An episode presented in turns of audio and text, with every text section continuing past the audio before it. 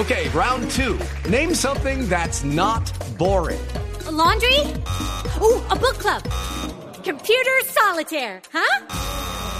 Ah, oh, sorry, we were looking for Chumba Casino. That's right. ChumbaCasino.com has over 100 casino style games. Join today and play for free for your chance to redeem some serious prizes. ChumbaCasino.com. No purchase necessary. Full prohibited by law. 18 plus terms and conditions apply. See website for details. Señor ministro de Vivienda, Jonathan Malagón, buenos días. Néstor, buenos días. Los saludo a usted, a Luz María, María Consuelo, al padre, a toda la mesa de trabajo de Blue Radio y a los miles de oyentes que se conectan a esta hora de la mañana. El ministro se encuentra en San Andrés diseñando los programas para la reconstrucción, especialmente de Providencia.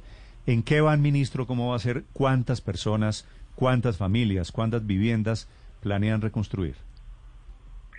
Néstor, tenemos dos frentes de trabajo activos en este momento. El primero, el restablecimiento del servicio de agua.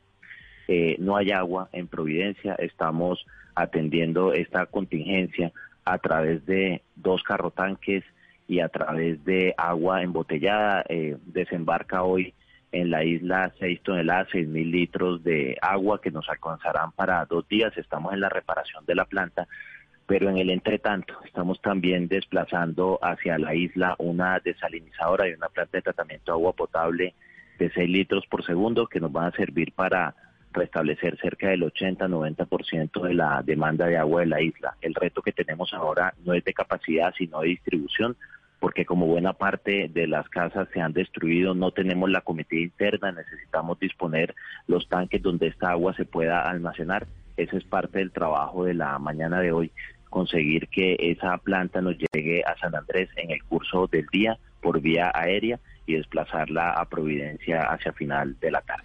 Y entonces, ¿para cuándo, ministro, para cuándo esperan que se que se que ya la gente tenga normalizado el tema del suministro de agua?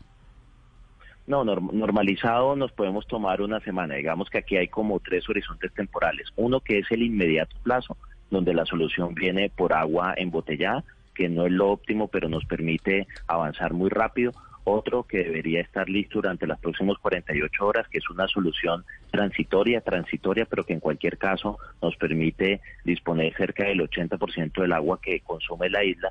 Y lo otro ya es la reparación de la planta, que hasta hoy vamos a poder hacer las pruebas, porque hasta hoy tenemos secas las bombas y todo el equipo eléctrico. Eh, llegó la planta eléctrica de respaldo y en la mañana de hoy eh, se podrá diagnosticar cuál es el daño de la planta. Nosotros estimamos que va a tomar una o dos semanas y por eso vamos avanzando en, la atención bajo la contingencia. Ministro, el, el gobernador de San Andrés nos hablaba ahora de que estaban buscando unas soluciones de casas prefabricadas.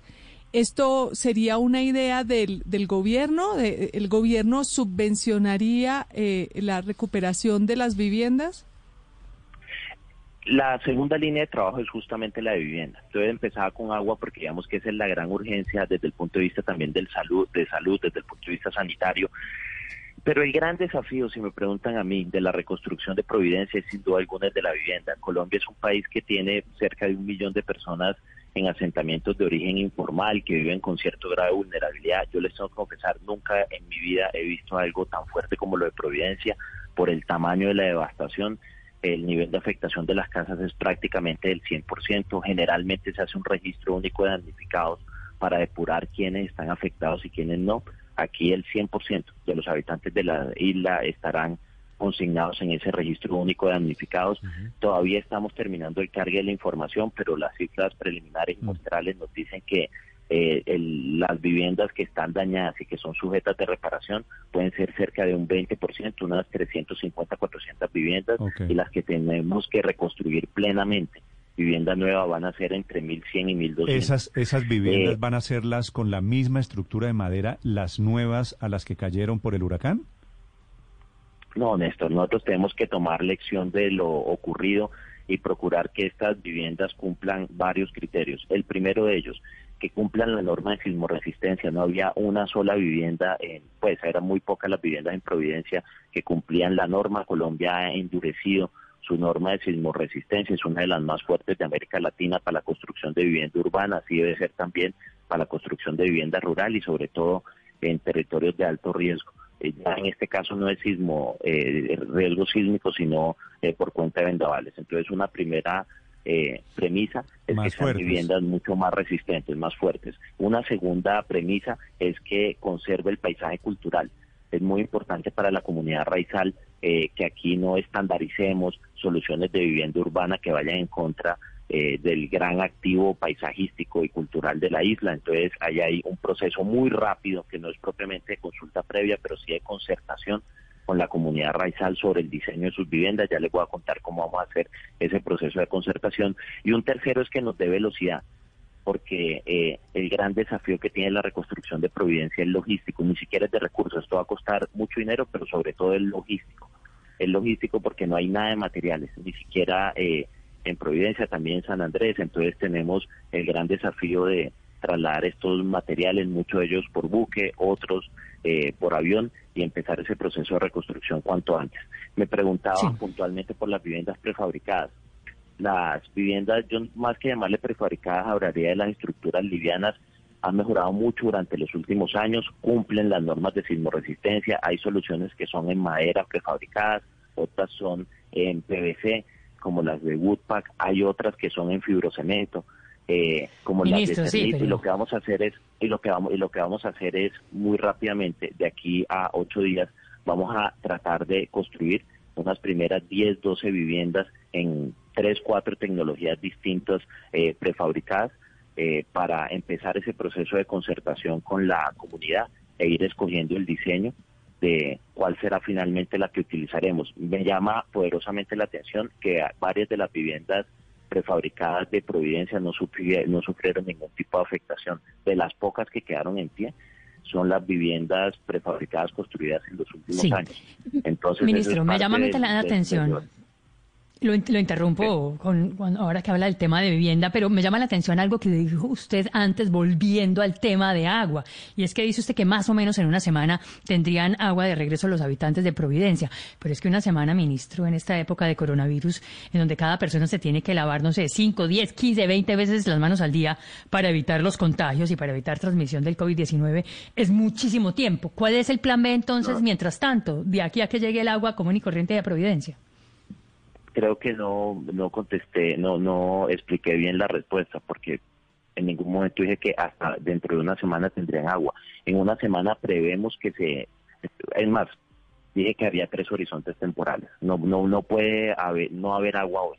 Entonces, lo primero, mientras llegue una solución transitoria, que es una planta de tratamiento y una desalinizadora portátil, la solución se va a dar a través de agua embotellada y hay 6 toneladas de agua, 100 mil litros de agua que desembarcarán, empezaron a desembarcar ayer, terminan de desembarcar el día de hoy.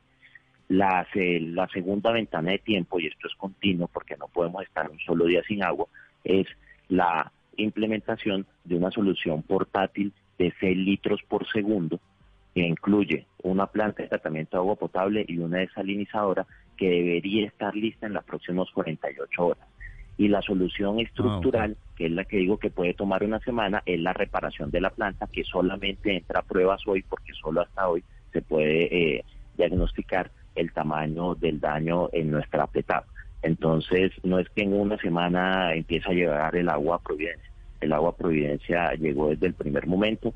Eh, hoy se está desembarcando, lo que va cambiando es la tecnología. Inicialmente se atiende a través de agua embotellada, eh, posteriormente, cuando tengamos en las próximas 48 horas la planta de tratamiento de agua potable portátil, eh, la capacidad viene a través de esta y la distribución a través de carro tanques y finalmente esperamos a la vuelta de una semana, no sabemos porque el diagnóstico lo tendremos en la mañana de hoy, tener restablecida nuestra planta de tratamiento. Judy was boring. Hello. Then Judy discovered chumbacasino.com. It's my little escape. Now Judy's the life of the party. Oh baby, mama's bringing home the bacon. Whoa, take it easy Judy. The Chumba life is for everybody. So go to ChumbaCasino.com and play over 100 casino style games. Join today and play for free for your chance to redeem some serious prizes.